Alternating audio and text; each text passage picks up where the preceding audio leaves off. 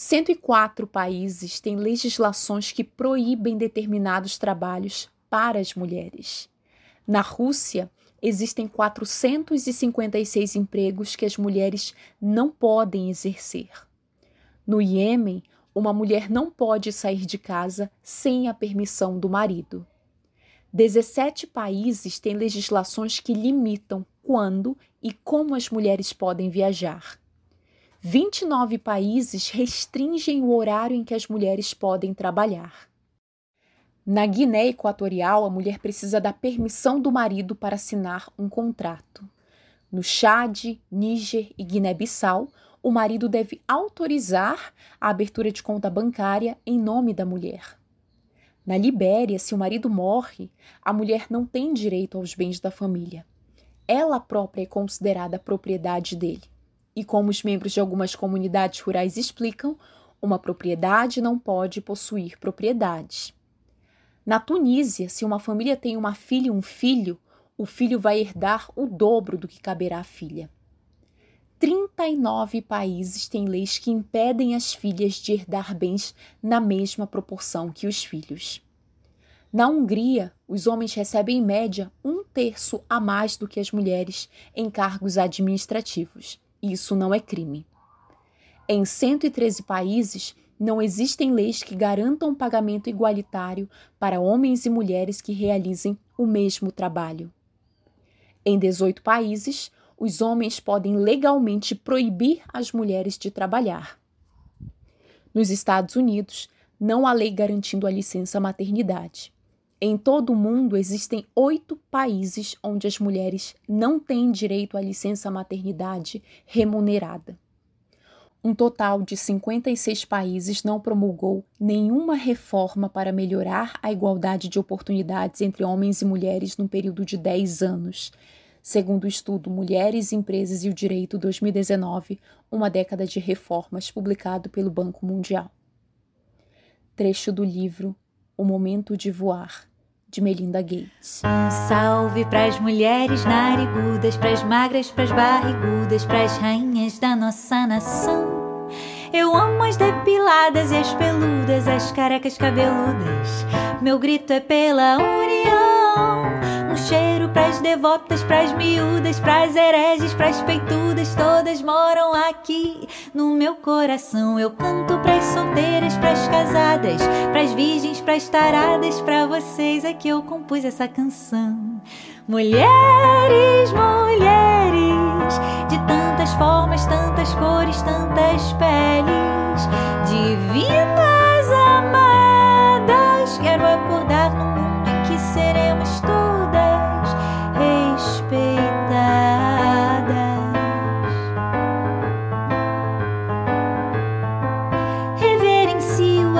artistas, produtoras e, claro, compositoras. Delas nasce a minha inspiração. Também das mães e das donas de casa. Liberdade é ter asa pra voar em qualquer direção. Joyce, Ana, Zélias e Terezas saibam que as suas grandezas inspiraram minha geração. Cristina, Julianas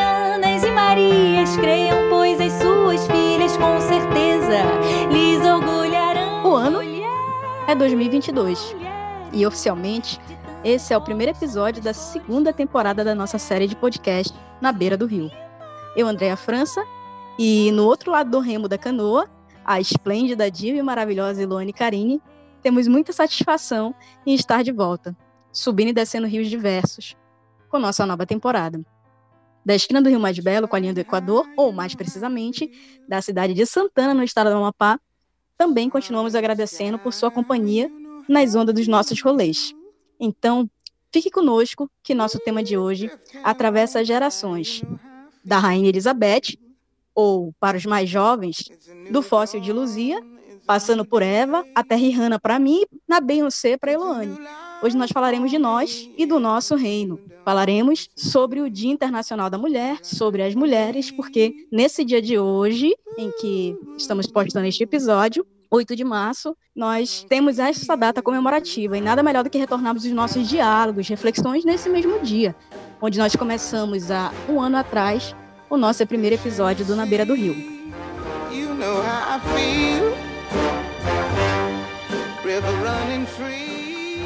E Eloane, você tá do outro lado. Oi, Estou tudo aqui. bem? Nos deu uma solada aí, como sempre. Eu já tô me sentindo adorável com essa introdução, tá? Com, com essas boas-vindas. As referências que tu já, já deu aqui das pessoas são incríveis. E eu tô muito feliz de estar aqui contigo de novo. Minha grande amiga André, eu tô muito feliz da gente retomar esse projeto. E retomamos em um dia muito especial, né? Que é o comemorado o Dia Internacional da Mulher. E nós temos tanta coisa para falar sobre isso. Na verdade, tem tanta coisa a ser dita sobre isso, só que vamos tentar ao máximo aqui uh, trazer o que a gente sempre traz, né, o que a gente sempre compartilha. Diálogos e conexões e vivências. E eu quero começar dizendo que eu estou muito feliz, embora eu esteja tão nervosa quanto da primeira vez. Já falei isso para ti antes de nós começarmos, mas eu continuo muito feliz com o que a gente está compartilhando aqui.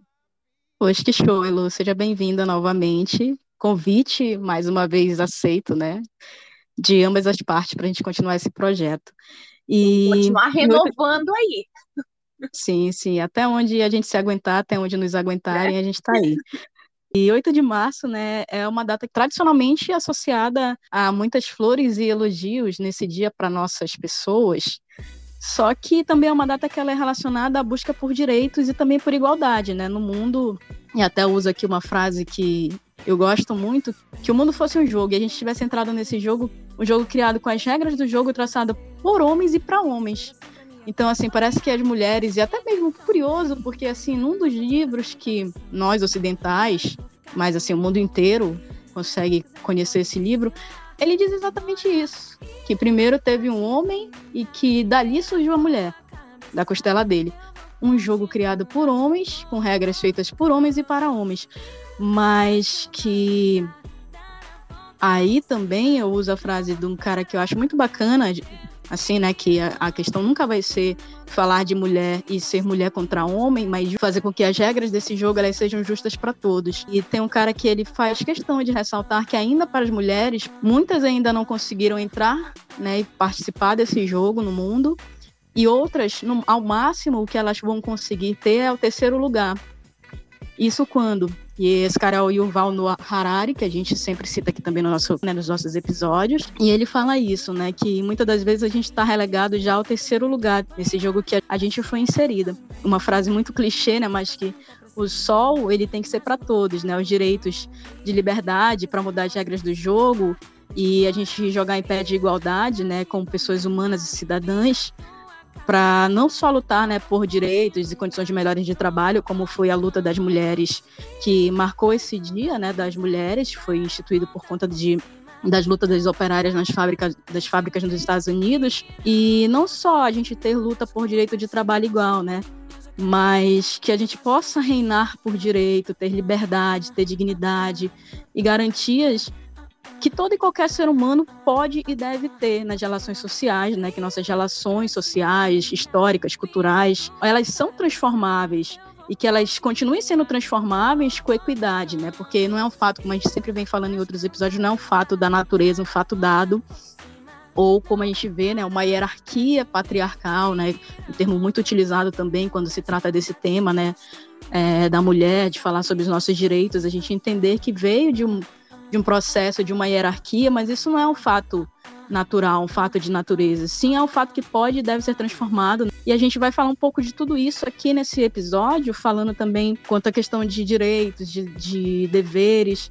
E é importante desde o início também de já entender que todas as sociedades elas constroem as suas concepções de relação, inclusive quando a gente fala a respeito de gênero, né, que a gente vai trazer essa questão, né, justamente de um episódio falando sobre o gênero chamado mulher, né? Uma construção que a gente tem, né? Porque biologicamente, se a gente for entender e nós entendemos, a gente tem o sexo determinado pela biologia, masculino X, Y, feminino XX e daí em diante a gente vem para a relação de gênero, que já é uma, um construto social, né? Os outros demais gêneros, né, que a gente também tem e que estão nesse processo de configuração, de transformação da sociedade, daquilo, daquilo mais que pode haver. Você é... sabe, Andréia, é, tudo isso que tu disse, né?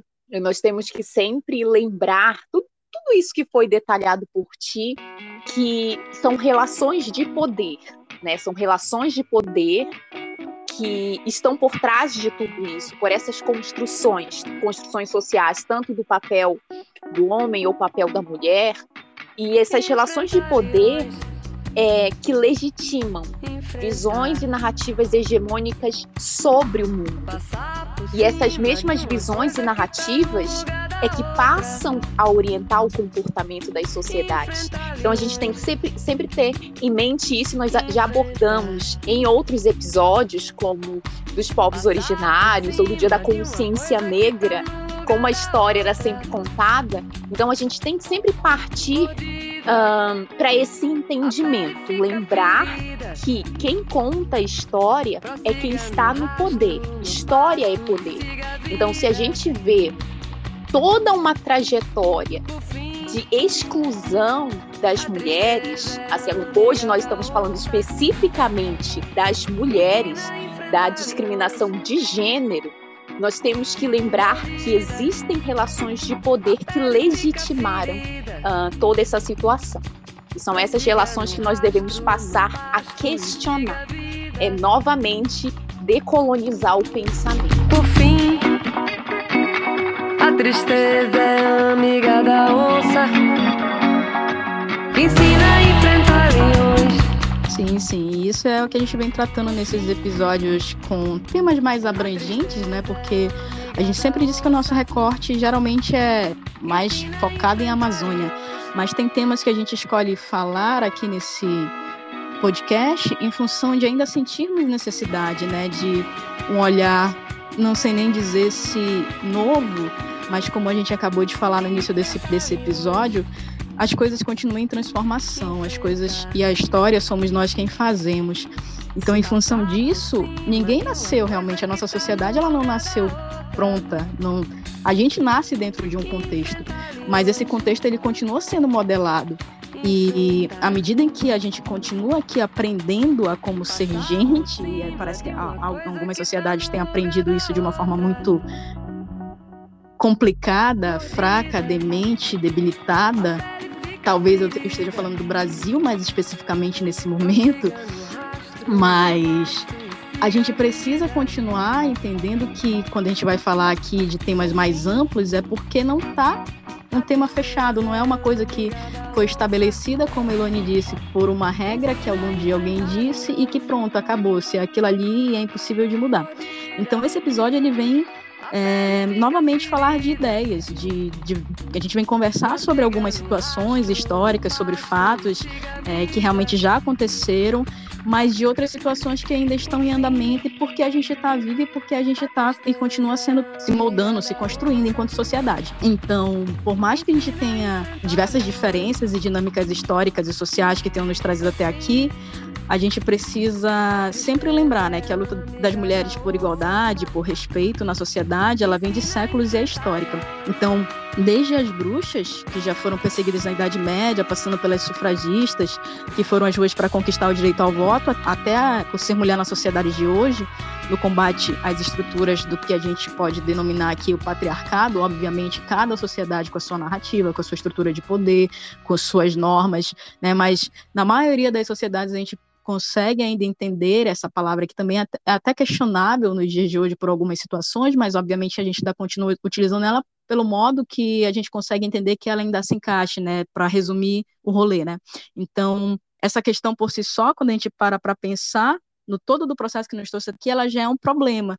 Só que, obviamente, né, não pela discussão, porque a gente precisa continuar discutindo, e, aliás, é um direito nosso, mas pela demora que ocorreu para a gente estar tá cons conseguindo discutir certas realidades. Antigamente a gente não tinha esse poder de voz, antigamente a gente não tinha a liberdade para falar abertamente sobre as nossas vontades, as nossas necessidades, as nossas escolhas. Então, também por isso, a gente faz questão hoje de abrir um episódio específico e muito mais aprofundado, né, como eu falava para Elu. Na outra vez a gente só pincelou, Elu, mas eu acho que é um tema que merece um carinho maior, uma atenção maior, porque ainda tem muito a assim, a gente conversar, a gente poder falar. E muitas vezes a gente não para, né, para ter um, uma conversa mais aprofundada. Não de mulher para mulher Marisa, porque a Marisa nem foi criada por uma mulher, mas assim, de mulheres para mulheres realmente que estão vivas, que estão nesse mundo real. Então, é um pouco do que a gente vai vivenciar nesse episódio de hoje, né? Então, passando do primeiro computador, é, passando pela tecnologia Wi-Fi, o bote salva-vidas, o colete à prova de balas, o sistema de energia solar, nós vamos ter mulheres por trás de tantas situações, de invenções no mundo, e essas mulheres, cada uma tem nome, cada uma tem uma história. A gente não vai conseguir, infelizmente, tocar nesse episódio no nome de todas as mulheres que a gente queria, no seu. Não vai dar, são muitas. E nos perdoem, nos odeiem também se quiserem, mas não vai dar para tocar no nome de todo Vão pesquisar mais um pouco e compartilhem é. essas outras mulheres, as histórias de, to de todas elas Exatamente. uma forma de, de construir também o que nós estamos fazendo. Então, sai com a gente e vamos entender um pouco disso aqui. No cotidiano, nós utilizamos, por exemplo, o limpador de para-brisa dos nossos carros, que foi idealizado por Mary Anderson no ano de 1902. Ela estava incomodada com uma neve que atrapalhava a visão no seu caminho indo de Alabama, né, lá na sua casa. A gente consegue ter invenções de tarefas diárias, como por exemplo o saco de papel, que, que a gente vê nos filmes, pelo menos, que o pessoal carrega as compras dentro das sacolas de tipo, papel para um lado e para o outro. E fraldas descartáveis, e o escorredor de arroz, que tivemos uma brasileira, Terezinha Zarovic. Então a gente tem muitos nomes também no campo da produção cultural e artística. Lembrando que o rock, obviamente, dia de rock, bebê. Ah, Eloane, eu vou deixar esse nome para você que ama falar e já falou outra vez aqui no nosso episódio passado. Fica lindo tu falando, Elo. Fala aí o nome é, dela. Esse nome tem poder, tá? Sister Rosetta Tharp. Eu tem amo poder. O inglês, eu amo o inglês da Eloane desde a época da faculdade. Ela parou mais com essas coisas, mas assim, tem coisas que eu amo que ela ouvir ela falando em inglês. Então, a Sister Rosetta Tharp, ela foi a criadora do rock. Well,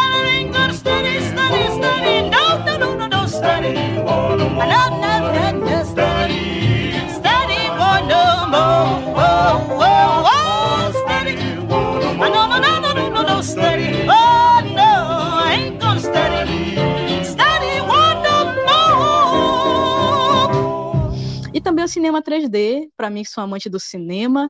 A gente vai ter também a Valerie Tomás, das transmissões de ilusão, nosso cinema 3D. Amei o Valerie, não, gente. São nomes fodas, inclusive, das mulheres, porque não basta de ser mulher, né? Tem uns nomes aí maravilhosos, né? Andréa França, Elone Carini. É, no contexto brasileiro, a gente tem também, por exemplo, Chiquinha Gonzaga, que se tornou a primeira mulher a reger uma orquestra né, no nosso país, e as suas obras elas buscaram a mediação entre a cultura popular e a erudita, que a gente também já falou no episódio aqui um pouco sobre isso. Então volte lá no Folclore por Folclores que você vai compreender um pouco mais o que foi essa mescla aí que a gente começou lá. O surgimento do samba carioca teve uma importante influência da tia Ciata, que também, se eu não me engano, a Elone já falou alguma hora aqui desse, nesses nossos episódios sobre ela. Exatamente, foi no episódio do Dia da Consciência Negra. E ela foi um símbolo da resistência negra no Brasil, né, do pós-abolição.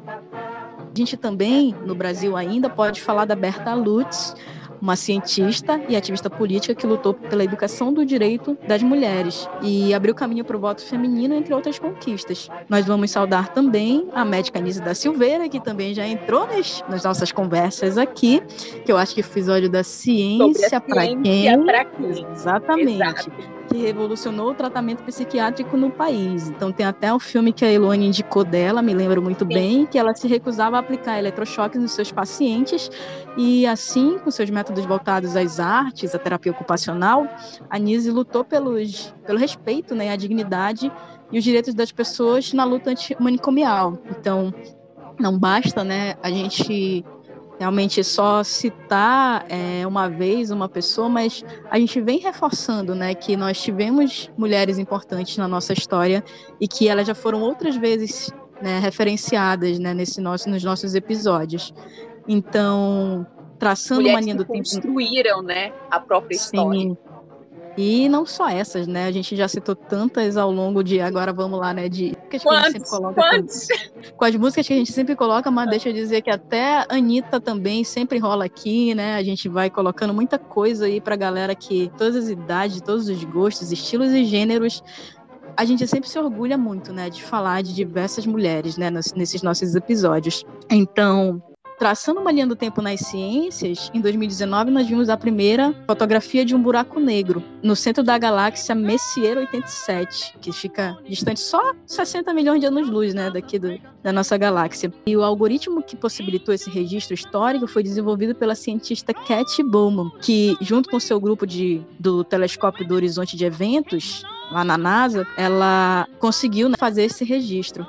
Então, se a gente olhar para trás, especificamente 50 anos também, antes da Kate ter feito esse registro, Margaret Hamilton desenvolveu um código que permitiu a missão Apollo 11. Inclusive, tem muitos filmes sobre as missões né, da, dos Apolos aí nas nossas listas aí que dá para vocês verem também de streams.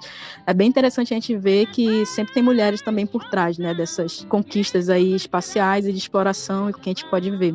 Nos anos anteriores, a matemática Catherine Johnson já produzia diversos estudos que sustentaram a exploração espacial norte-americana e foi responsável por calcular a trajetória da mesma missão. Devemos mencionar ainda que bem antes disso, há 117 anos, a matemática e escritora Ada Lovelace, ela foi responsável por desenvolver o algoritmo para ser processado pela primeira vez por uma máquina, é, a máquina analítica do Babbage, que deu início aos entendimentos da computação das funções matemáticas. Então, Ada foi considerada a primeira programadora da história.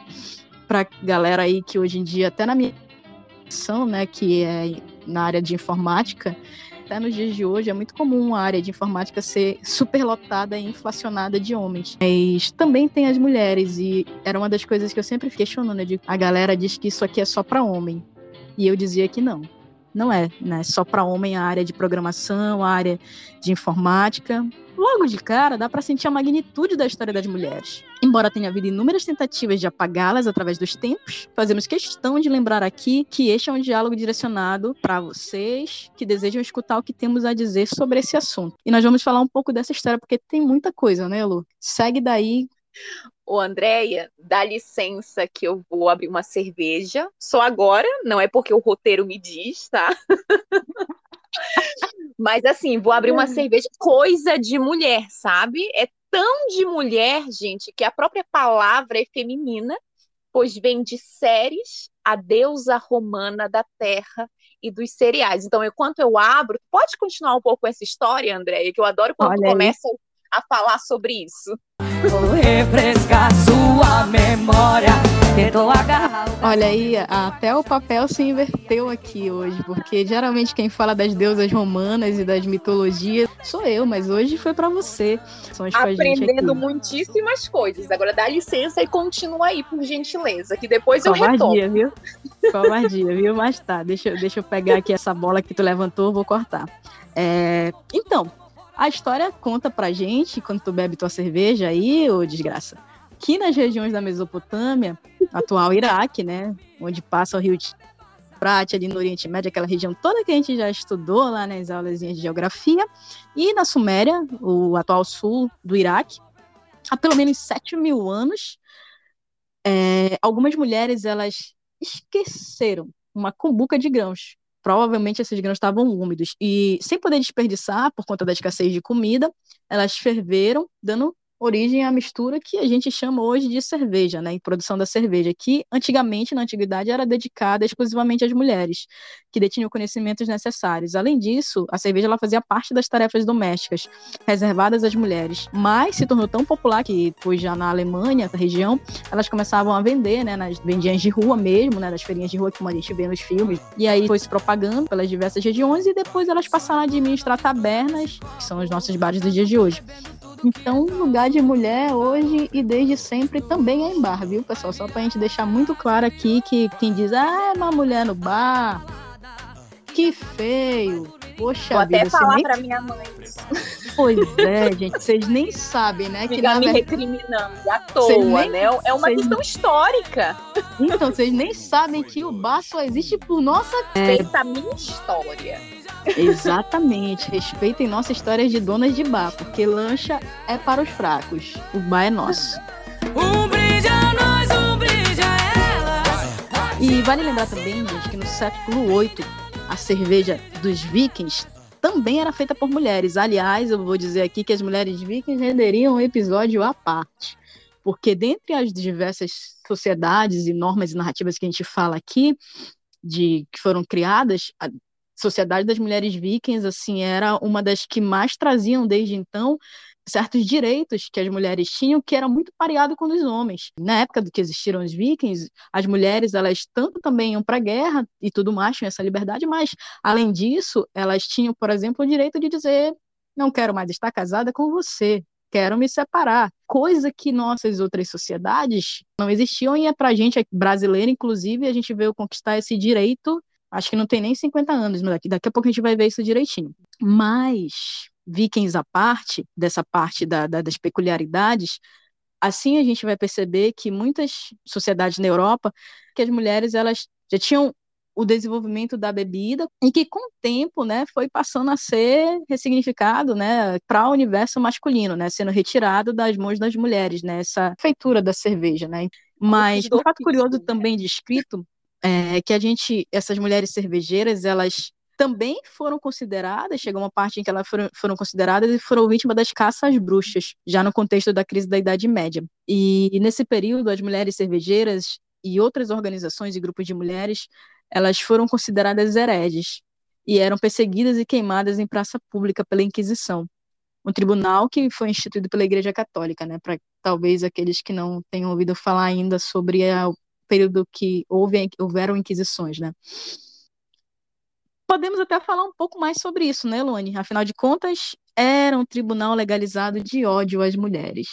Esse tal deste tribunal, tribunal da Inquisição, que eu não, eu não, quero, não quero nem acertar falar, porque só de tentar acertar falar já treme tudo aqui, já esses erros que a gente cometeu no nosso, nas nossas histórias passadas e ainda comete nas histórias dos dias de hoje. Vamos lá, Elu. Já terminou aí?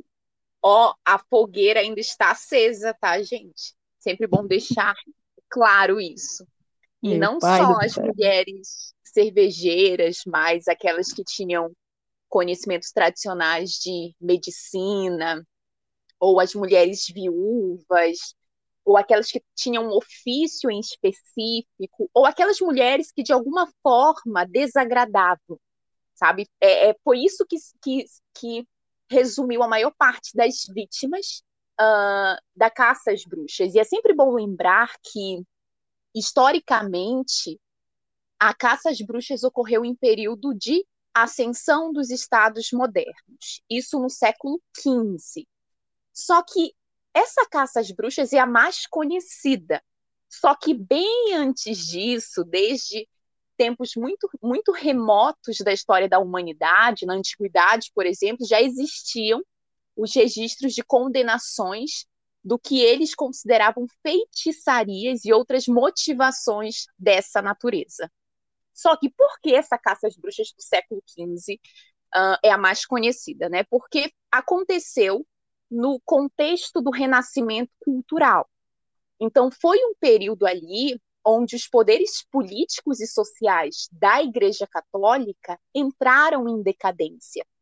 Então, nesse momento, houve o quê? A separação, a dissolução da, da relação da, entre a religião e o Estado, houve essa dissolução. Houve a valorização das ciências, da artes, da das artes da filosofia. E, além disso, surge uma nova lógica para o pensamento da sociedade, que era o antropocentrismo, né? o homem no centro do universo, não mais Deus como centro do universo, como se acreditava durante toda a Idade Média. Então, quando a Igreja Católica começa a entrar em decadência, ela tenta de toda forma, na verdade, são diversas as tentativas de se manter no poder. Então, uma dessas tentativas foi a criação dos tribunais de inquisição. Esses tribunais funcionavam, funcionavam como uma forma de conter qualquer um que se rebelasse contra os poderes da igreja e, e, sobretudo, sobre os pensamentos e os dogmas religiosos. E é sempre bom lembrar que muitas pessoas que foram vitimadas ou censuradas, uh, como foi o caso célebre do Galileu Galilei, uh, que, for, que ele foi inclusive proibido de ensinar e defender a teoria heliocêntrica, né? Só que uh, muitas vítimas eram mulheres. Os homens, por exemplo, era super curioso que até na forma de condenação desses tribunais era diferente como acontecia entre homens e mulheres. Os homens, na maior parte das vezes, eram cientistas ou homens que de alguma forma contestassem alguma posição da igreja, mas muitos eram levados primeiro para uh, para interrogatórios ou para um julgamento antes de uma punição, que geralmente era uma censura ou algum tipo de trabalho forçado. Já as mulheres eram sumariamente assassinadas. Elas eram queimadas vivas em um tronco em praça pública. E muitas delas nem, uh, nem tinham a chance de ter um julgamento justo, né? E o mais curioso é que as mulheres acusadas né, de bruxaria, de, de feitiçaria, nem precisavam ser cientistas defendendo uma teoria. Muitas vezes bastava ser mulher e desagradar de alguma forma. Então, desde um comportamento, um ofício que elas exerciam, até uma maneira de pensar considerada heresia, e nessa época muitas mulheres já levantavam discuss discussões importantíssimas sobre a condição da mulher na sociedade, né? Então, bastavam bastava um, bastava um certo posicionamento para que elas se tornassem vítimas. Algumas, por exemplo, recusavam um pretendente ou seguiam solteiras até uma, uma certa idade, então não precisava muito para as mulheres serem uh, queimadas vivas, né? Então foi e foi tão emblemática a, a, a questão da, da mortandade, do, do, assassinato de mulheres foi tão emblemático que o fato ficou conhecido como caça às bruxas, porque era assim que elas eram chamadas, né? E muitas resistiram, impondo suas opiniões, se organizando muitas tinham grupos uh, muito, muito sólidos ali para defender os seus pontos de vista, sua dignidade. E essa caçada às bruxas teve início, como eu falei, no século XV e terminou, coloco uma aspas aí, né, no século XVIII. Mas, como a gente comentou, né, de uma forma subjetiva, nós sabemos que essa caça nunca terminou porque ela nada mais foi do que a corporificação da violência contra a mulher. Então, simbolicamente, a fogueira ainda está acesa, porque a sociedade sempre encontra formas renovadas e continuadas de violência de gênero.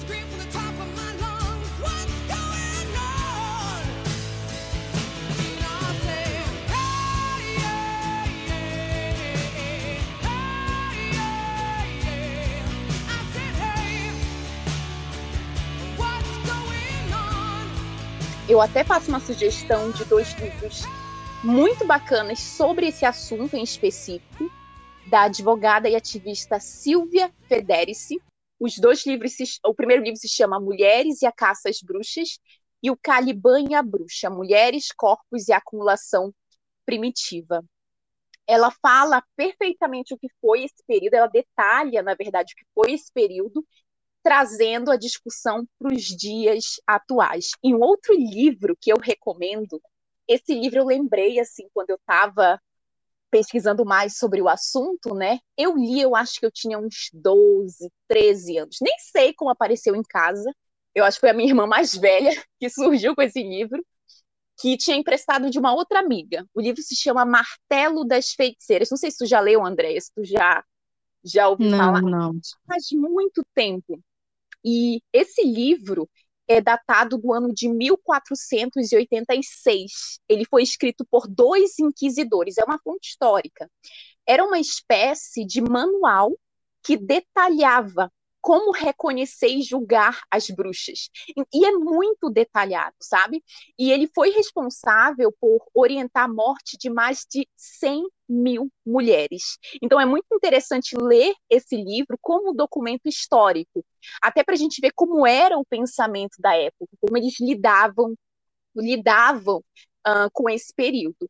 E essa perseguição, é sempre bom ressaltar que essa perseguição às mulheres é uma tradição histórica da humanidade, e as pessoas que estão nos ouvindo vão, pelo menos, me ouvir repetidamente falar a palavra história, mesmo porque nós estamos aqui recontando, né? É um momento, chegou um momento da nossa sociedade de recontar histórias, assim como nós buscamos fazer nos nossos episódios anteriores sobre os povos originários, sobre o Dia da Consciência Negra, porque novamente é sempre bom lembrar que são as relações de poder que legitimam uma história, que contam uma história.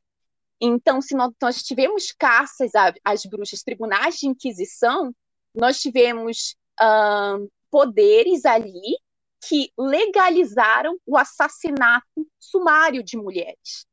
E é sempre importante ressaltar isso. Eu quero até sugerir nesse aspecto sobre sobre sobre essas narrativas e visões de mundo outro livro Gente, eu vou falando, André, me desculpa, mas eu vou falando, eu vou lembrando dos livros Por que favor. eu já vi a respeito. E um, esse livro em específico foi um dos melhores livros que eu li na minha vida. Se chama Orientalismo, o Oriente como Invenção do Ocidente. É do escritor palestino Eduard Said. Ele escreve como, através dos discursos religiosos, discursos literários, artísticos, políticos e culturais, foi construída uma imagem do Oriente. Porque se a gente prestar atenção, uh, geograficamente não existe uma divisão entre o Ocidente e o Oriente. São construções Sim, sim. simbólicas. Sim. São construções simbólicas. Então ele mostra como esses discursos ao longo da história construíram uma imagem do Oriente. Uh, geralmente é, são histórias de vulnerabilidade, é vulnerabilizando o Oriente para atender aos interesses uh, coloniais da civilização ocidental. E uma outra, um outro livro também que eu indico é da Gerda Lerner, eu até comentei contigo há algum tempo, se chama A Criação do Patriarcado. Ela Uhum. conta o que foi todo o processo histórico de subordinação das mulheres, desde a da instauração uh, do patriarcado, né, associado ao sistema econômico que vigora ainda nos dias de hoje. Então, são recomendações muito importantes, porque o que a gente está falando aqui, a Andrea mencionou no início, sintetizou o que nós vamos abordar, mas tem muita coisa a ser dito. E para conhecer todas essas estruturas uh, que, das quais formam a nossa sociedade, que formam o nosso pensamento, é necessário buscar também outras fontes, buscar a origem também de muitas delas. Mas só para mencionar essa questão de relações de poder, né, que legitimam uma visão de mundo, nós temos, vamos lá, nós temos uma sociedade, essa que nós conhecemos hoje, que é sustentada pelo patriarcado, pela lógica capitalista e colonialista. E nesse combo aí, eu, eu incluiria ainda o cristianismo, que é o sustentáculo desse sistema, e que foi crucial para o pensamento e prática de controle das mulheres, porque ele influenciava, continua influenciando leis e costumes. Não só o cristianismo, mas a religião de uma forma geral. Mas vamos, vamos dar um destaque aí para o cristianismo, até pelo processo histórico ali uh, que ele influenciou nesse sistema patriarcal capitalista, né?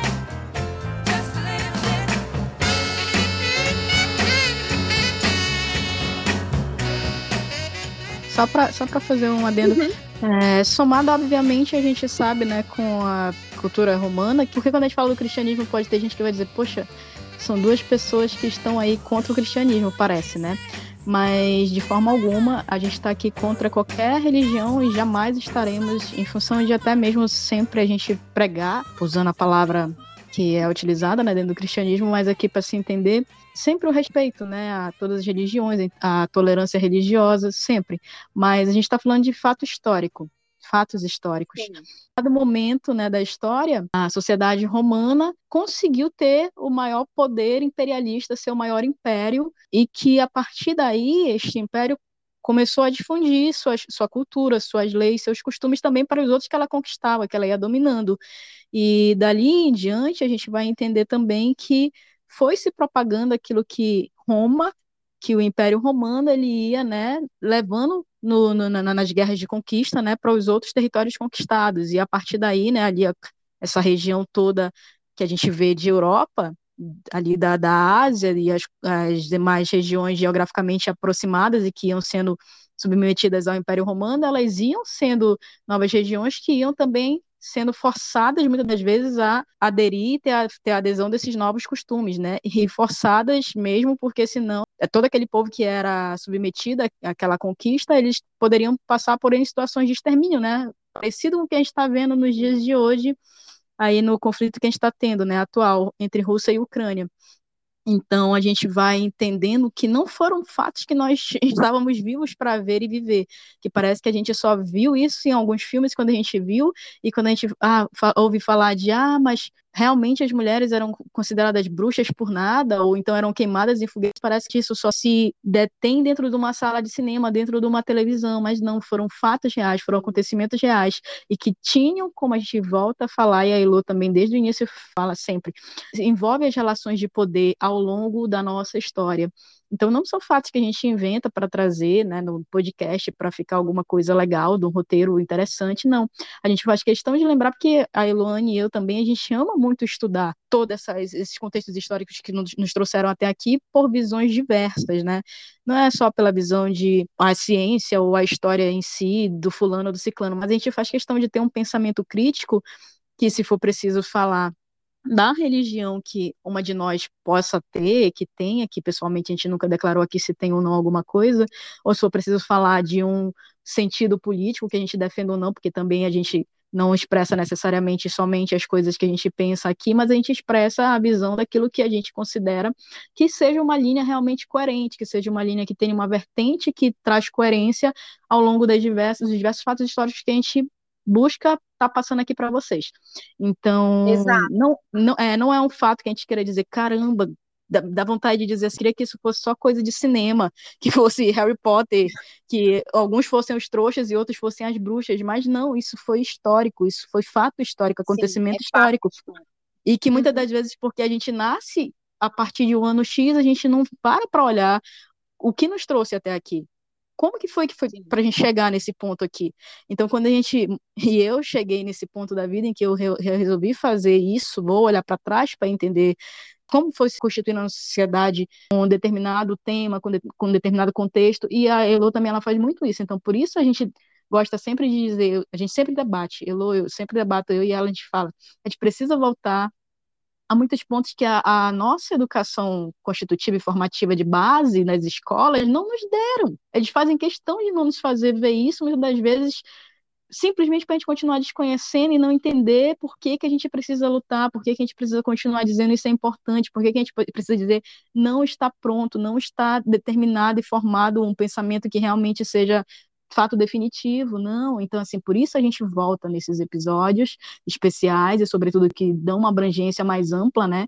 Não só de Amazônia, porque a gente ainda acha fundamental que muitos de vocês que hoje nos ouvem, que têm acesso hoje a uma outra forma de ter e buscar conhecimento, também estejam atentos a perceber que, não, infelizmente, a nossa educação formal não nos deu isso. E como a gente faz muita questão de, na vida, buscar se informar de muitas coisas, né, Lô? A gente também traz isso aqui para esse episódio hoje. Olha, na dela ela. Sabe por que eu gosto dela? Que ela é na dela ela. Pode reparar o jeitinho dela. Ela não é nem carne, nem peixe. Ela fica no meio ela. Pode reparar. É isso que me cativa nela. São pequenos gestos que me ganham, entendeu? Só que se tu pisar no dedinho dela, ela, ela já, ela já fica no centro, ela. Ela já vira tudo que é remoso. Ela já é jacaré, pirarucu, tudo que é inframa. E assim, eu adoro como a Andrea me salva de futuros processos e cancelamentos. Regra número um. Regra número um do Na Beira do Rio, não sermos processadas. Exatamente, adoro Cancel... como ela faz isso. Canceladas, ok, processadas não, jamais. Gente, ó, querem processar alguém, processem a história. Gente, ó, querem processar alguém, processem a história. Gente, ó, querem processar alguém, processem a história. Suave como um vulcão, tranquila como um vulcão se joga num vulcão. Não, ninguém segura. Eu tenho nada a ver com isso. E assim, a Andrea sintetizou perfeitamente, né? ah, o que eu, que eu estava dizendo, sintetizou perfeitamente. E, e a questão, né, do, do- de tudo que foi dito é que a gente tenha em mente que nós temos todo um processo histórico que começou lá atrás, só que todo esse processo tem histórias de dominação. Então, comumente, o que nós, o que nós costumamos ver são histórias xenofóbicas, misóginas, racistas, separatistas, excludentes. Por quê? Porque é necessário que se mantenha uma ordem de dominação no mundo, né? Ah, então, para que haja essa ordem de dominação, é preciso sempre vulnerabilizar o outro. Vocês precisam ler o Eduardo Said falando sobre isso, sobre a construção simbólica do Oriente, né? Para atender esses interesses de quem está no poder. Mas voltando para o caso das mulheres, voltando agora especificamente para o caso das mulheres, é, é curioso, sabe? É gigantesco esse processo de dominação, porque elas simplesmente foram excluídas da sociedade. É curioso isso, né? Como mais da metade da população mundial foi excluída da sociedade, excluída da religião, das políticas, da cultura, da democracia, e foi, é, foi um grupo de pessoas que passou por um processo de subordinação, né, para atender aos interesses do poder patriarcal capitalista. Só que o mais curioso disso tudo, desse, desse processo de exclusão, é que mesmo sendo excluídas, elas não saíram de cena, né, nas narrativas. Acontece o que, eu, o que eu acabei de dizer, né, esse processo de vulnerabilizar o outro.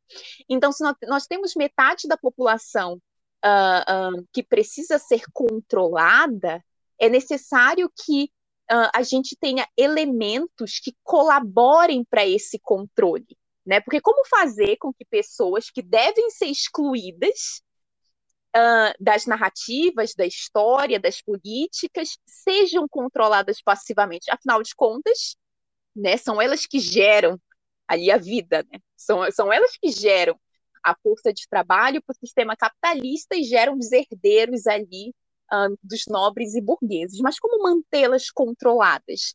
É daí que nós temos o que a Andrea menciona logo no início, que é a construção dos papéis de gênero. É daí que vem a construção do papel da mulher na sociedade, né? Ah, a máxima não se nasce mulher, torna-se mulher de Simone de Beauvoir, ela falava sobre isso, sobre os papéis de gênero, né? Como ah, isso tudo foi construído para que ah, diferentes normas e padrões fossem necessários para as mulheres, para que as mulheres se ocupassem em se encaixar e exercer, e exercer as suas obrigações e deveres como mulher. E eu ressalto aqui até dois dos padrões mais emblemáticos ah, desses papéis de gênero, né, do papel ah, da mulher na sociedade, que é o mito da maternidade e o mito da beleza. E o mito da beleza, a meu ver, é até hoje o que exerce um controle absurdo sobre as mulheres. Tem um livro maravilhoso da Naomi Wolf chamado O Mito da Beleza, que fala sobre isso, né? E a gente trazendo para os dias mais atuais, assim, para discussões mais atuais, tem, tem um dos trechos que diz o seguinte, né? Sobre o hábito da dieta, por exemplo. Ah, diz que o hábito da dieta é o, é o mais possante sedativo político da história feminina, né? Porque uma população tranquilamente alucinada é mais dócil. Ou seja, uma população tranquilamente alucinada em se encaixar em padrões estéticos e comportamentais esquece de pensar sobre a sua própria situação na sociedade, esquece de pensar sobre os seus direitos, sua dignidade, esquece de pensar sobre a sua capacidade, na verdade, começa a duvidar da sua capacidade intelectual, política, ela na verdade esquece o seu poder. Então, foi para isso, para isso que a nossa sociedade construiu os papéis de gênero, né? Para ter esse controle ah, de metade da população mundial. Só que ah, isso não significa que as mulheres aceitaram passivamente, esse- passivamente essa situação toda. É sempre bom deixar bem claro. Só que, como a Chimamanda Di- Adichie sempre fala, se repetirmos uma coisa várias vezes, ela se torna normal. Então, se a gente vê, por exemplo, mais homens em cargos de poder e prestígio, é comum que isso torne, que se- isso se torne normal. Isso sem contar de diversas outras situações, eu até tinha comentado com a Andrea, que são pormenores, assim, diários. Eu- a gente poderia passar aqui o tempo todo falando de cada aspecto da nossa vida como mulher diariamente que mostra isso, né? Que mostra é, é, essa, esses padrões e normas que nós devemos seguir. Então, desde a maternidade até ah, a roupa que a gente veste, até a forma como nós somos tratadas. Eu tinha uma amiga, eu tenho uma amiga que ela trabalhava em um navio, esqueci agora o cargo que ela que ela tinha. Isso, isso faz o quê, gente? 10 anos mais ou menos, foi agora, dia desses. Um, o, o chefe dela disse que, ela, que ele só não dava um aumento para ela porque ela era mulher. Então, assim, são esses pormenores que a gente passa e que a gente poderia aqui falar o tempo todo, mas de uma forma geral é isso, né? A Chimamanda tem até um livro muito bacana chamado, chamado uh, Sejamos Todos Feministas. É um livro que vem de uma de uma palestra dela e é bem rapidinho o livro, muito bacana. Ela fala, por exemplo, que nós perdemos muito tempo ensinando as meninas a se preocupar com o que os meninos pensam delas, mas o oposto não acontece. Ou então as mesmas qualidades elogiadas dos meninos são distorcidas nas meninas. Então, quando quando um menino é chamado de durão, ah, ela é difícil de lidar, ela é mandona, ele é um garanhão, ele é uma vadia. Então, assim, ela mostra ainda como nós criamos as nossas filhas para olhar as outras mulheres como rivais na tensão masculina e como a mulher tem que sempre ceder pelo bem do seu casamento. Então, são diversas situações que ela mostra o que é ser mulher na sociedade, né? Isso passa também pelas objetificações que acontecem de todas as formas, desde a sua santificação até a sua sexualização. E o que influencia essa visão é justamente a situação e o contexto. Geralmente, uh, quando os homens se sentem ameaçados, é sempre os aspectos negativos do papel da mulher que são destacados, até o limite delas serem silenciadas novamente. Lembrei até de figuras históricas como a Lilith, a Eva, Pandora, Medusa. Mana, por aí vai, que também merecia assim, um, um episódio à parte. Nós estávamos comentando antes de começarmos a gravar sobre as mulheres da arte, as mulheres da ciência. Cada, cada contexto do ser mulher rende um episódio inteiro, rende assim uma trajetória histórica inteira para ser entendida, para ver só as proporções que os papéis de gênero causaram assim na nossa alcançaram na nossa sociedade, né? E a Chimamanda até escreve que o problema dessa questão de gênero é que ela prescreve como nós devemos ser em vez de reconhecer como nós somos. E nós seríamos bem mais felizes, mais livres para sermos quem realmente somos, se não tivéssemos o peso das expectativas do gênero. A lista é baseada em a mulher precisa ser tímida, submissa, não pode falar palavrão. Euzinha toda. Euzinha completa. Olha, uma que sou eu todinha, vou ler a primeira, tá? Que eu me identifiquei muito.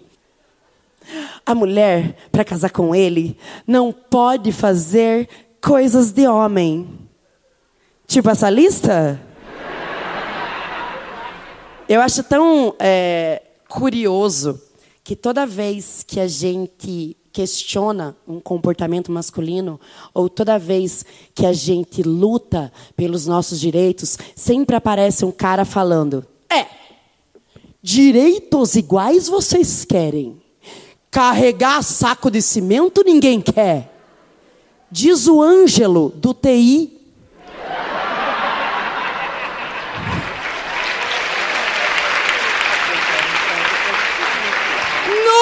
Carregou um saquinho de cimento.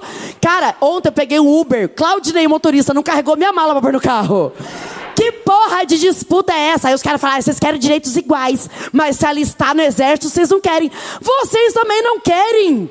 Pega o dispensa inventando fimose, para com essa porra. Ninguém quer entrar pro exército. Não é só mulher, não. E que diabo de gincana é essa que vocês estão com a gente? Que o critério é força física. O que, que é Olimpíadas do Machão? O que, que aconteceu? Só que vocês querem disputar força com a gente? Vocês estão esquecendo do negócio. A gente tem a Graciane. Graciane carrega no colo o Ângelo do TI, o Claudinei do Uber, carrega saco de cimento, o prédio construído. Com o Belo tocando pagode lá em cima. E como eu mencionei, isso não significa que essas construções do papel da mulher e do papel do homem controlaram assim as mulheres ao longo da história. Na realidade, uh, as mulheres não se mantiveram pacificamente como, como a gente sempre viu na história social, na história oficial, como é contada. Na verdade, as insurreições das mulheres sempre existiram as suas mobilizações, as suas organizações de diferentes formas, porque as mulheres nunca deixaram de resistir.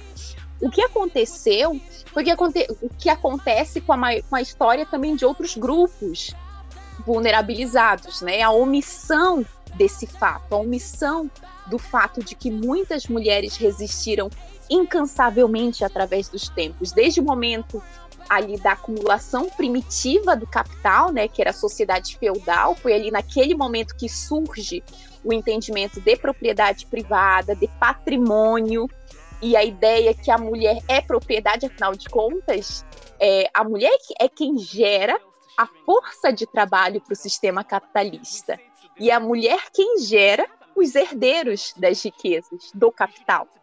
Então, isso tá muito. Vocês precisam ler a Silvia Federes, que ela mostra muito bem como esse sistema patriarcal, capitalista, colonial está por trás de todas essas construções, né? Então, desde esse momento uh, de acumulação primitiva do capital até a emergência dos estados modernos e seguir ali com o contexto da caça às bruxas, até esse percurso do desenvolvimento econômico como força motriz da sociedade até os dias de hoje, as mulheres sempre se organizaram, sempre se organizaram em termos políticos, intelectuais e culturais por meio dos seus corpos, saberes e pensares. O que é necessário agora, na verdade, é recontar essa história, sabe? É tirar o véu que cobre a resistência de, das mulheres através dos tempos. É a hora de mostrar a força uh, política, a força social daquelas que vieram antes de nós e construíram um movimento de, de ideias incríveis. Assim, quando eu leio, eu leio, eu leio histórias de muitas mulheres, sabe? Eu, eu assim, eu me sinto extremamente nutrida quando eu, quando eu ouço histórias de, histórias de mulheres, sabe? E como elas nos, nos dão saídas possíveis para grandes questões que assolam a humanidade. Porque se a gente para para pensar um pouco, tá? Essa humanidade que nós conhecemos não deu certo. Nunca deu certo. Olha a fatalista. Mano, eu sou muito fatalista, tá? Sou Ai, muito caramba. dramática também, tá? Será que as pessoas já se acostumaram assim, que eu sou muito Eu dramática? Mas é isso, Eu costumo, gente. eu, costumo, eu costumo dizer que a gente sempre trabalha na casa do realismo aqui nesse, nesse, nesse podcast. Então, fica à vontade. É porque vamos parar pra pensar. Não, não deu certo. assim. Não, não deu, tá? Não, Nu- tá, nunca não deu tá dando muito certo, né? Tá, mano, não tá. Vai dizer que tá, não tá, mano. Olha aí. Deu merda. Por quê? Vamos lá. Essa humanidade que nós conhecemos, por que não deu certo? Vamos, tá, vamos olhar pelo lado. Vamos olhar pelo- pelos lados que não tem Ah. dado certo. Não, sabe que isso é aplicável é, agora que agora vendo, né, por esse lado, né, que eu fui bem, né, porque- fatalista, dramática, né? É, sim, Mas, sim, sim. é, é, a hora do show é sua, então, assim, no seu show você pode falar do lado que você quiser. Falando do lado fatalista, que a gente sabe que tem vários lados, Aham. né? Não, são só dois, né? A gente sempre Sim. vem também para esses episódios trazer a- o fato de que a gente não trabalha com dualismos, né? Não é entrada e saída, preto e branco, nem 8 e 80, porque entre 8 e 80 nós temos outras 72 possibilidades. Nos mostra as possibilidades de merda que você enxerga daí, Lu. É porque assim, só existe uma razão, né? E isso, tu, Mana, tu disse logo no início a questão da, da, da natureza, da, que nada disso é natural para começar, né? Então, isso é aplicável até ao, ao paradoxo de ser mulher dentro da, dessa lógica de humanidade, né? É, porque da mesma forma é, que as sociedades, como eu já falei, santificam né, esse ideal feminino, eles também demonizam a sua natureza. E Dualismo, essa né? perseguição, exatamente, Ou na verdade, você a é própria isso, sociedade não consegue lidar com você- isso. Exato, ou você é isso, ou você é aquilo, ou você é aquilo que eu acabaram de dizer que também, na, da da fala da Chimamanda, por exemplo, Sim. a gente lidaria muito mais simples com as coisas se a gente dissesse, você pode ser aquilo que você está sendo, que você está construindo, aquilo que você está entendendo, aquilo que você E ser tudo bem, humano- né? ser, hum- é, ser humano único não precisa se enquadrar na forma e na lei de alguém que disse que você precisa ser isso ou aquilo, porque você é único. Só que não, a gente está em uma sociedade, eu venho falando, né, do padrão que a industrialização e o capital precisa de formar e modelar certos, certos modelos para para apresentar e facilitar e conduzir a massa e dizer, olha, é isso que eu quero que você seja, mas nós não somos obrigados necessariamente, enquanto ser humanos, a ser aquilo que o outro quer que a gente seja. E vai se construindo, e por isso a gente ah, faz essa alusão, né? A esse processo de sociedade que não precisa ser só ou A ou B, mas você tem Exato. tantas possibilidades enquanto ser único para ser aquilo que você, dentro da, óbvio, do convívio social, tem as leis de cada sociedade, de cada que a gente vai querendo ou não precisar se adaptar, mas ainda assim a liberdade de ser quem somos é, como a gente vem falando desde o início desse episódio também, né? Dentro dos direitos cidadãos e dos direitos humanos que a gente até agora, nesse momento, conseguiu conquistar enquanto sociedade se construindo. Exato. E quando a gente fala da questão da mulher em específico, é porque foi o grupo mais perseguido e vulnerabilizado da história dessa humanidade.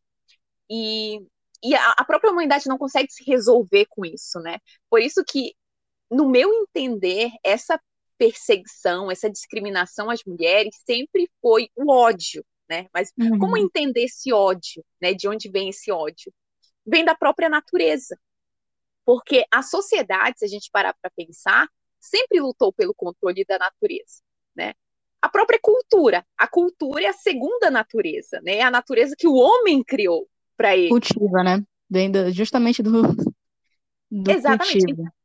Então, esse controle da natureza é justamente é a luta pelo controle da mulher, porque ela simboliza essa natureza. Quando eu falo ali que ela que vai gerar força de trabalho ali, ela que vai parir o ser humano. Ela sim exerce um papel primordial da humanidade, que é um papel ligado completamente à natureza sabe? E nesse caso, existem diversos feminismos ao longo do tempo, feminismos no sentido de diversas histórias. É por isso que é sempre, gente, é sempre importante entender o que foram as diversas organizações, as diversas histórias, porque como a André acaba de falar, existem diversas culturas, diferentes culturas em que as mulheres floresceram. Então é extremamente entender a realidade de cada uma delas. E é sempre, sempre, sempre bom pesquisar mais a fundo, sabe? Pesquisar mais a fundo e refletir sobre o que nós estamos falando aqui. Nós estamos até sugerindo livros, vamos sugerir filmes para para se aprofundarem assim nessas diferentes pluralidades uh, uh, de ser mulher, sabe? E levar em conta todas elas, as mulheres da África, as mulheres da Ásia, do Oriente Médio, por aí vai. Daqui a pouco vamos falar sobre especificamente, especificamente das mulheres da Amazônia. Mas o que eu mais vejo que elas têm em comum é a força da própria natureza. Matei mais dragões que Alice, punho cerrado, disse tamo informação. Erguendo o império, superação. Tipo a Chimamanda, trago informação. Lindas flores do gueto, sou flor do gueto. Estrelado meu show, ei. Disseram que eu não deveria sonhar. Sonhei alto que nem Maya Angelou. Sou pássaro livre, tô pra cantar. Mulher do fim do mundo, eu sigo e vou. Como diz minha mano Altini, se eu for pra essas minas, um espelho eu venci. Eu vim de lá. Mas agora, né, vamos aproveitar para desvelar algumas das mobilizações e organizações de mulheres ao longo do tempo. A Andrea também resumiu isso no início, que nós iríamos abordar, porque é importante falar sobre a história dos movimentos políticos e sociais que mostram, em diferentes contextos históricos e lugares, a mobilização e força da união das mulheres pela luta por direitos básicos de humanidade e cidadania. E são esses movimentos que estão simbolizados no dia de hoje, não é, Andréia? Pois é, isso tudo muito bem que você falou, Eloy, muito bacana porque você tocou em pontos que são muito atuais também, né, das discussões que ainda bem que continuam sendo feitas, né, sendo lembradas também a cada Dia da Mulher, não somente, né, mas hoje até mesmo a gente já consegue sondar em muitas todas as plataformas que a gente tem acesso nessas discussões sendo ampliadas, sendo passadas, e por isso também como você disse, eu vou lembrar nesse momento também, óbvio, da data que foi institucionalizada pela ONU em 75, do Dia Internacional das Mulheres, que faz alusão à série de reivindicações e manifestações feitas pelas mulheres nos Estados Unidos e na Europa desde o fim do século XIX e entrando né, no século XX.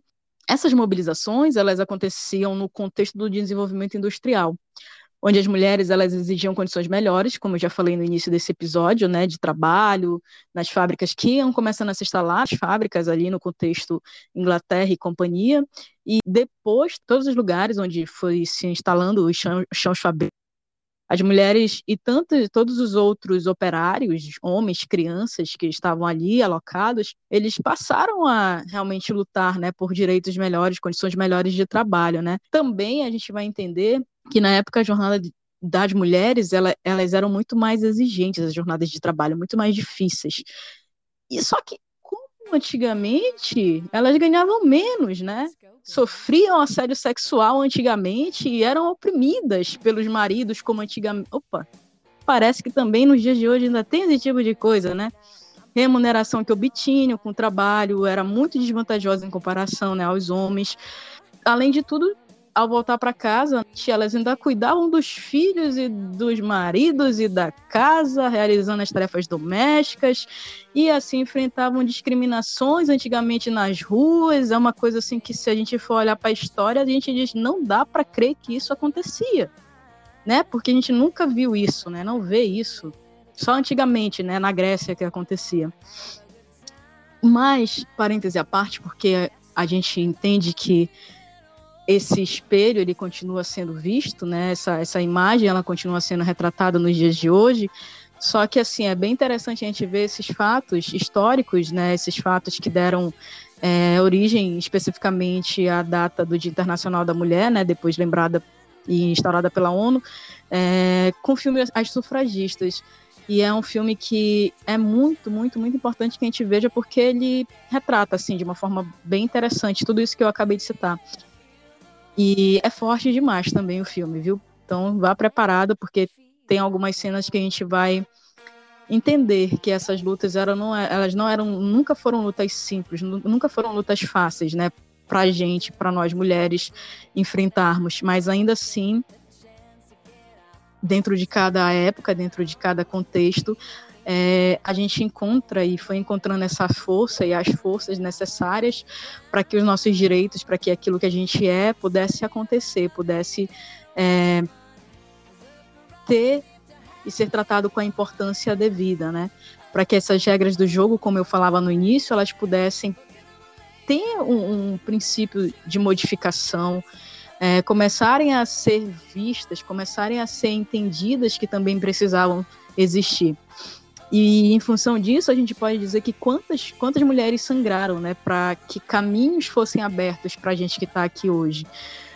E a gente vai entender isso um pouquinho mais também com algumas outras pautas, algumas outras lutas, alguns outros direitos que foram sendo conquistados de lá para cá, para nós que estamos aqui hoje ainda vendo coisas que não são só de antigamente, numa outra ótica, talvez atualizada para os nossos tempos, mas que é interessante a gente perceber que muitas sangraram, né, para que hoje a gente tivesse já esses direitos que alguns dizem, ah, mas hoje vocês já se encontram em pé de igualdade com os homens.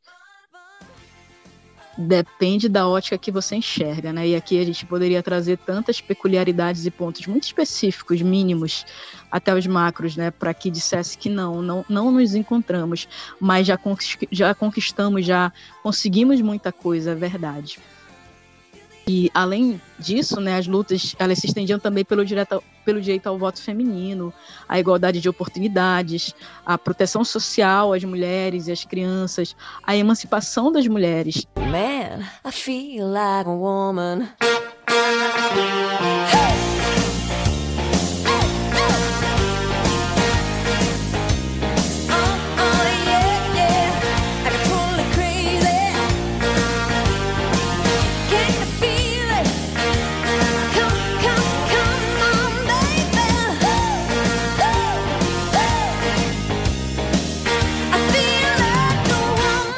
Inicialmente, a criação do Dia Internacional da Mulher surgiu pela ocasião né, da primeira Conferência Internacional das Mulheres Socialistas em 1907, sendo uma das organizadoras a professora e jornalista alemã Clara Zetkin. Em 1910, já na ocasião da segunda conferência, a Clara Farrussa, a Alexandra Kolontai, é, elas ratificaram a criação da data com o fim de defender, essencialmente naquele momento, o direito ao voto feminino. A partir disso, a data passou a ser comemorada em todo o mundo. As manifestações que se seguiram ao redor do mundo, elas ficaram cada vez mais fortes em 1917. As mulheres russas saem às ruas e dão o pontapé inicial à Revolução Russa. Já no contexto brasileiro, a primeira greve geral do país foi em 1917, é, e também foi iniciada por mulheres eram operárias da fábrica textil, lá na região em São Paulo, na Moca. Recentemente estive nessa região e elas paralisaram as suas atividades a partir daí a greve se espalhou. No ano de 45, a ONU ela afirmou o primeiro compromisso internacional que afirmava os princípios de igualdade entre homens e mulheres. Em 1945, pasmem, não tem 100 anos a ONU teve que fazer isso, né? E nos anos seguintes, os movimentos feministas, né, o movimento feminista, ele começou a se fortalecer ainda mais ao redor do mundo. Assim, o dia 8 de março é uma data de reconhecimento de luta de milhares de mulheres por direito à vida e ao respeito à sua dignidade e cidadania é uma data que honra a memória daquelas que lutaram antes de nós e nos lembram de continuar, pois, apesar de muitos avanços e conquistas, ainda existem muitos obstáculos que as mulheres precisam superar diariamente. E que nós estamos falando disso ao longo deste episódio com muito carinho. Vale lembrar também aqui, gente, algumas conquistas é, super interessantes que nós fomos conseguindo ao longo da história. Então, eu vou fazer uma breve linha do tempo só para a gente perceber que como que funciona essa situação do que eu ia dizendo, né? Das regras do jogo. Como que a gente foi conseguindo conquistar algumas ter algumas vitórias, né? E dizer assim, o jogo tá andando e a gente queria participar. Então, vale a pena a gente conferir também uma linha do tempo com as principais conquistas das mulheres ao longo da história. Em 1827, nós vamos voltar um tantinho aqui, e nós vamos entender que neste ano partir da lei geral, que foi promulgada em 15 de outubro, é, que aqui no Brasil as mulheres elas foram autorizadas a ingressar nos colégios e pudessem estudar na escola primária. Em 1852, a gente foi ter o primeiro jornal feminino dirigido por mulheres aqui no Brasil, mas ele era um jornal extremamente conservador ainda, né, que reproduzia ainda muitas das narrativas que nós tínhamos na sociedade daquela época. Em 1879, as mulheres conquistaram o direito ao acesso às faculdades.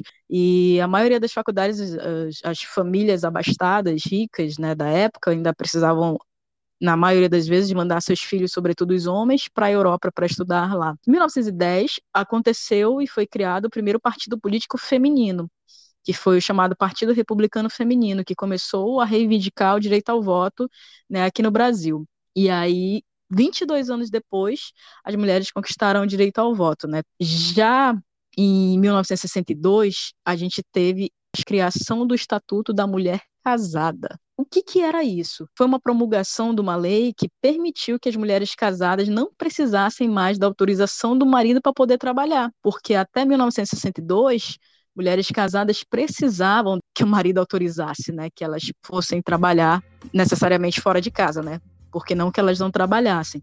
A partir de então, elas passariam também a ter direito à herança e a chance de pedir a guarda dos filhos em caso de separação.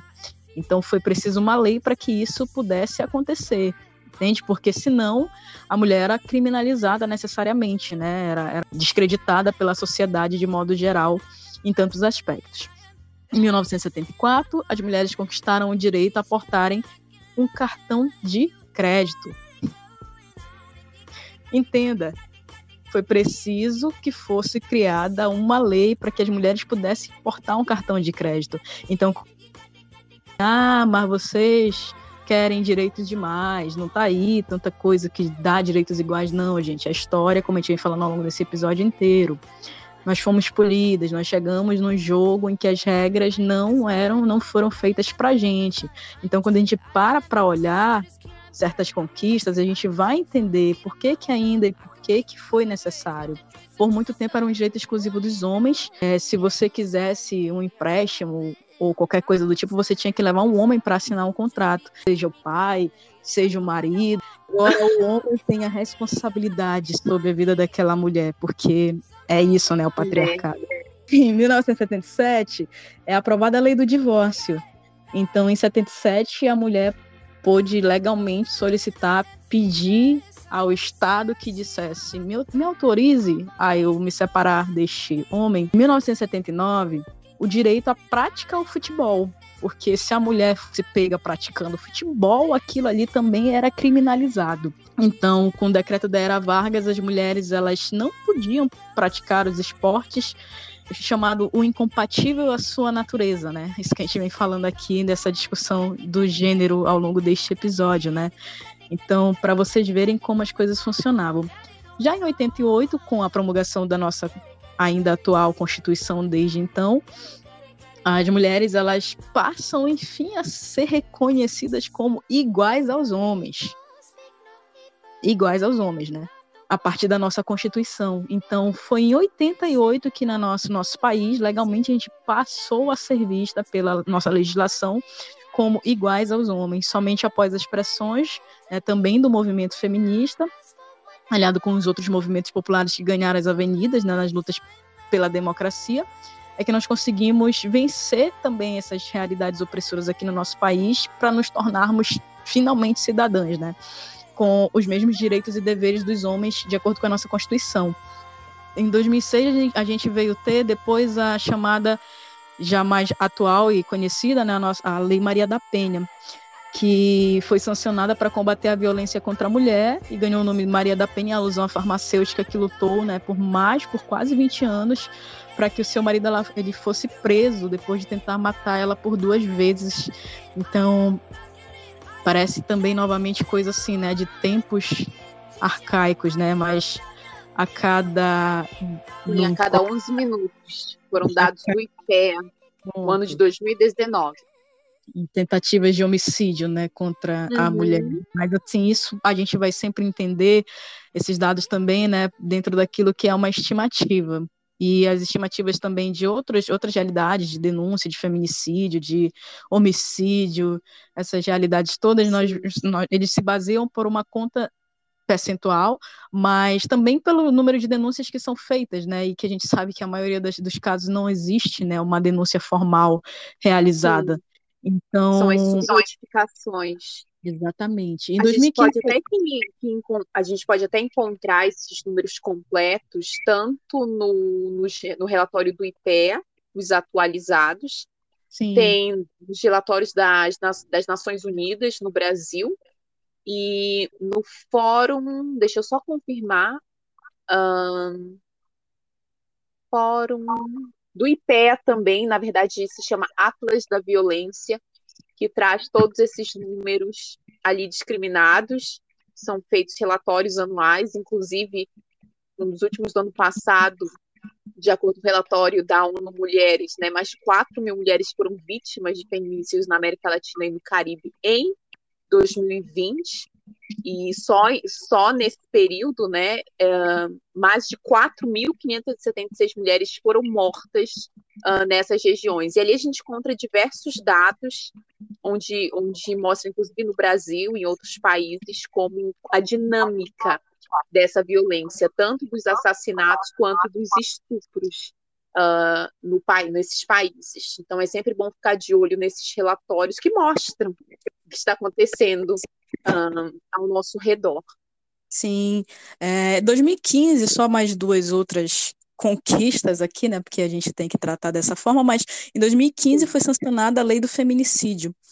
E a gente vai entender, enfim, né, a Constituição vai reconhecer que o feminicídio, o, fe, o feminicídio como um crime de homicídio, né? Por fim, a gente vai também ter uma lei que é muito importante, muitíssimo importante mesmo, assim, para mim hoje, que é a chamada Lei da Importunação Sexual, né? Que foi em 2018, ela foi criada a lei, e que o assédio ele passa a ser Brasil eu estava pensando esses dias ainda em função da pauta desse episódio, e é muito notório, é nítido hoje que essa lei ela tem feito muito efeito, porque até por todo esse debate que a gente vai falando, né, que vem acontecendo com uma intensidade muito maior nos últimos anos, ainda bem, e que isso tem chegado, né, não só às mulheres, mas também aos homens, né, que na e antigamente a gente tinha aquela famosa história, né? No, a mulher passa na rua, a mulher passa no bar, a mulher passa em qualquer canto. Não somente um homem, mas também às vezes os grupos de homens, né, reunidos. É, você passa numa mesma rua com grupos de homens reunidos e você fatalmente era assediada. Hoje eu digo que com muito menos frequência, ainda é constante, mas a frequência, acredito que também por conta dessa lei, ela é bem menor hoje porque feliz ou infelizmente as leis ainda são necessárias, né? Porque somente um contexto de educação humana, de educação moral até mesmo, mas não foram capazes, né? E por isso a necessidade de leis ainda para conter, para frear, para refrear, para seja o que for que você quiser dizer. E aí a gente coloca, né, essas, essas conquistas aqui e também faz questão de lembrar é, de uma coisa, enquanto direito da mulher, enquanto direito nosso, que você sempre pode ter né, à disposição um número que é específico para essas denúncias né, de casos de assédio, de tentativas né, de violência, e violências, né, na verdade, no plural, que é o 180. Cadê meu celular? Eu vou ligar pro 80. Vou entregar teu nome e explicar meu endereço. Aqui você não entra mais, eu digo que não te conheço. E jogo água fervendo se você se aventurar. Eu solto o Então, para nós mulheres, existe um número específico que nós podemos ligar quando necessário.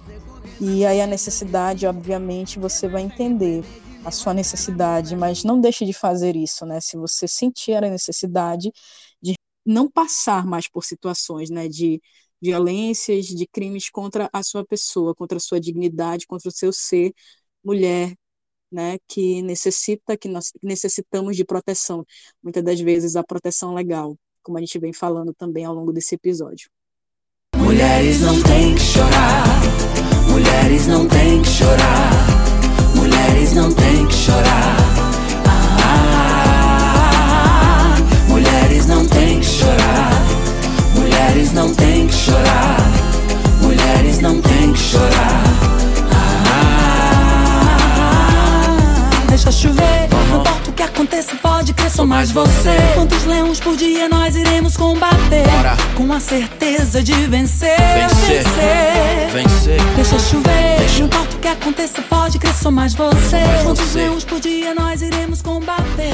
E como o nosso episódio ficou um episódio maravilhoso, mas nós ainda temos muitas coisas para falar, nós resolvemos que essa será uma minissérie com três episódios e vamos soltar eles ao longo deste mês de março. Isso significa que logo menos tem mais. Então divulgue, compartilhe, siga-nos no Instagram, arroba na beira do rio ponto podcast, e compartilhe esse nosso conteúdo para aqueles que você acha que é necessário. Nossa, muito obrigada e logo menos estamos de volta. Abraço! Viverá e verá, meu filho